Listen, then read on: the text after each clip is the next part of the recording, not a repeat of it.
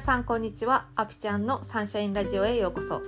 このラジオでは22年間のアスリート生活を経て現在はメンタルコーチをしているアピちゃんが他の何者でもなく自分100%でいる方法や心が晴れるお話をお届けします。はい。今日も対談となっております。えー、達田さんがねちょっと言い残したことがあるということなのであのーはい今日も来ていただいています。はい皆さん楽しんでいってください。それではどうぞ。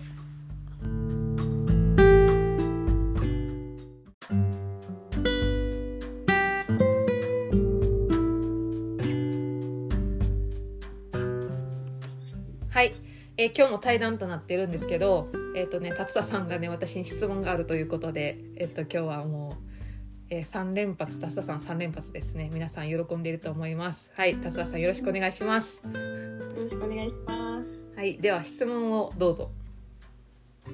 えっ、と私の最近の悩みで自分のことを客観的に見れない。うん。ことなんですけど自分のこと客観的に見れる時ってなんか問題が解決するからうんだからあのー、浅田先輩はいろんな人の意見を多分客観的にいろいろ聞いてると思うんですけど自分のことは客観的に見れますか？あでも私もやっぱり自分のことは客観的に見れないなっていう風に思います。で本当に人って自分って自分では見えないからあの鏡を通したら見見えるけど鏡もほんまか分からんしなんかあのスマホとかで写真撮って自分ってこんな顔なんやってわかるけどでもそれってほんまなんかなとか思うんよ。あでこれちょっと話しちゃうかもしれんけどっていうぐらい自分のことは見られへんなって思っててほんまの自分の姿って見られへんなって思ってて。ーうん。でだから私も自分のことは客観的には見れてない、えーだから私も人を頼るし、えっと、この人に話聞いてもらいたいなって思ったら行くしっていうところはある。ただ、うん本当にいろんな人の話を聞いたりとか自分が学ぶことによって自分の中でのうん思考の引き出しはめっちゃあるからうん。あのひ人よりはって人と比べるものじゃないかもしれへんけどものの捉え方に柔軟性はあるなっていうふうに自分では思う。うーん。じゃああのーやっぱ人に聞く？聞く、聞いてもらう？聞く、ことが浅田先輩の中で自分が客観的に見る方法なんですか？そうやな。他者の視点を借りるっていうのが自分を客観的に見る方法、ああやっぱ自分のことって客観的に見にくいんですね。見にくいと思う。絶対的に自分のえだって自分の外から出られへんやん。うんうんうんうん確かに。それは私でもそうやし。うん。うん。その自分を客観的に見れるってできるんかなって思ったりもする。ああただそのやっぱり達田さんが言うえっと客観的に見ると問題が解決するっていうのはうん。あの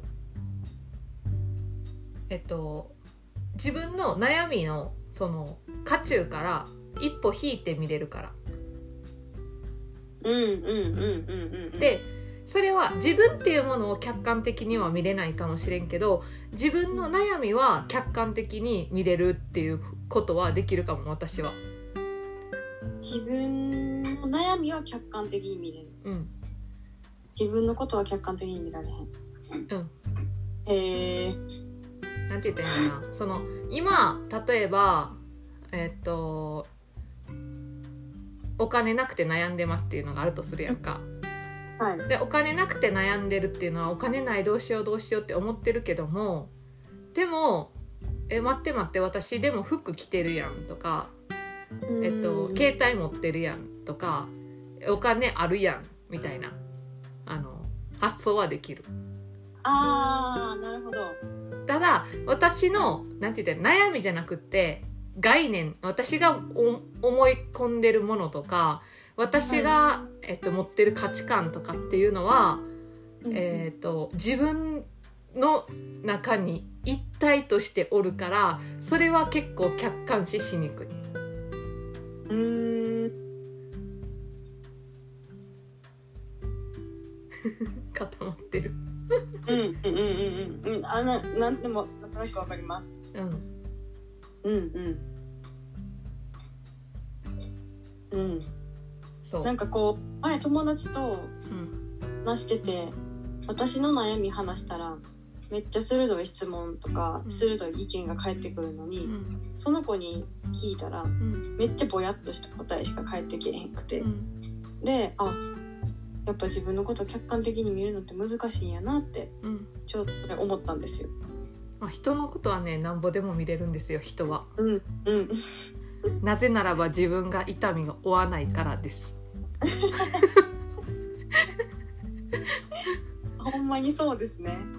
で自分のほんめっちゃわかるでそのさ刺してくる人とかえっ、と、正論言ってくる人とかいるんですけどそのあのでもいざ自分って自分に矢印が向いた時に自分のことが全然分かってなかったりあの自分の深い考えまで到達していない人っていうのはいてそれはやっぱりあの痛みを生じることとかもあるんよ。その自分と向き合うって。でやっぱそこにあのその痛みに向き合えてないこととかがある。でも人に対しては全然自分は痛くないやんうんうん。だからなんかなんでそんなダメ男と付き合ってんのとか、はい。なんか言える言えるんや。うん人に対しては、うんうんうん。そう。確かに。でも人にいくら言っても人の人生やからどんだけ察してもあんま意味がないっていうか、うんうんうんうんうん。そうやったら自分の人生良くするために自分と向き合おうよって私はすごい思う、確かにそうですね。そう。ってことは人に言われたことに対して傷つく必要って全くないですよね。あない。うんえっと何やったかな？なんかの本に書いててんけど。はい。本やったかな？うん。なんか人はえっと人を傷つけられない。傷つけられるのは自分だけって書いててほんまにそうやなって私思って。はい。なんでかっていうと「タッサさんってほんまブサイクやんな」って言われてもはい「タッサさん傷ついた。いや傷ついてないです。傷つ傷ついてない」でもはい。これを言われて傷つく人もいるやんか。うんうんうんうんうん。でそれはなんでかっていうと自分で自分のことをブサイクやと思ってるからや。うんうんうん。確かに。そう。ってことは自分で自分のことをブサイクって思ってる自分を傷つけてるわけやん。はいはい。そう。あタッサさん傷つく言葉言うわ。はい。タッサさんってほんまおもんないなちゃ傷つきますそれ。っていうその結局人は、えっと、他人のことを傷つけることは無理で自分がどの言葉に引っかかるかっていうはい。自分が自分を傷つけてる。自分が自分の傷を負ってるって感じ。あ自分で自分に対して思ってることじゃないこと言われても別にえそんなことないしって終わらせれるけど自分に対してそう思ってたりとかすることってなんか真に受けちゃって。あそうそうそうそうそう。うん自分で選んでるってことですね。そう。だから、うん。ブサイクやなって言われて傷つく人はブサイクやなって言ってきた人を恨むっていうよりかは自分が自分のことをブサイクって思ってしまってるってことやからそこを、えっ、と解きほぐしていかないと、うん。うん、か問題が解決しないというか。うんうんうんうん。なるほど。うん。っていう感じですね。だから、えっと、自分のことは、えっと、客観視できないしにくい。うん。けども、えっと、結構あ自分のことを傷つけるのは自分やからやっぱり自分と向き合わなあかんっていう話です。うん。そうですね。はい。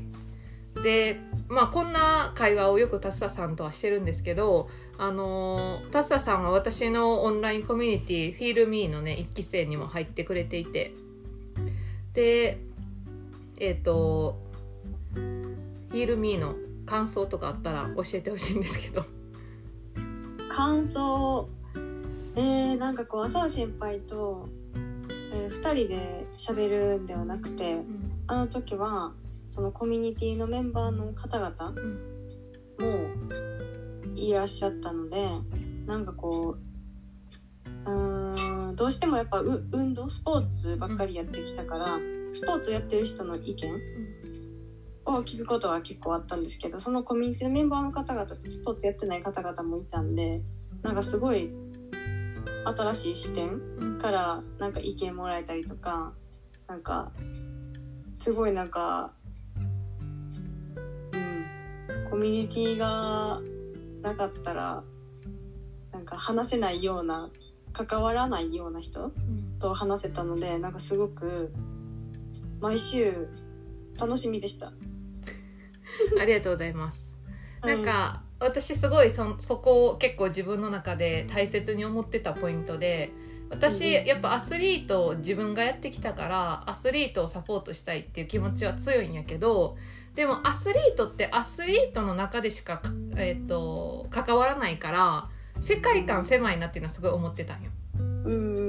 でだからアスリートってアスリートじゃない人たちと出会うと自分の価値が高まるしあ自分に価値があるんやってよより思えるからだから自分のじ私が開くコミュニティにはアスリートの人もいるしアスリートじゃない人もいるっていうのを作りたくって。うんうん。でタサさんはリアルにそのアスリートじゃない自分が絶対出会わないだろうなっていう人たちに出会ってそれを感じてくれてたからそのなんていうんやろ恩恵みたいなのを。なんか私がこう大切にしてたところをしっかりアスリートの人に感じてもらえて本当に良かったなって思います。うんうん。は はいい、その後もうん。なんかご飯行ったりうんうん。なんか友達も増えてう、ん、はい、嬉しかったです。友達欲しいって言ってたもんね。はい、はい、ありがとうございます。ありがとうございます。はい。ということで、達田さんは今日は今日じゃないな、今日でおしまいです。またあのいつかポッドキャストに出てきてもらおうと思います。はい、皆さん、最後まで聞いてくださってありがとうございました。達田さんもありがとうございました。はい、ありがとうございました。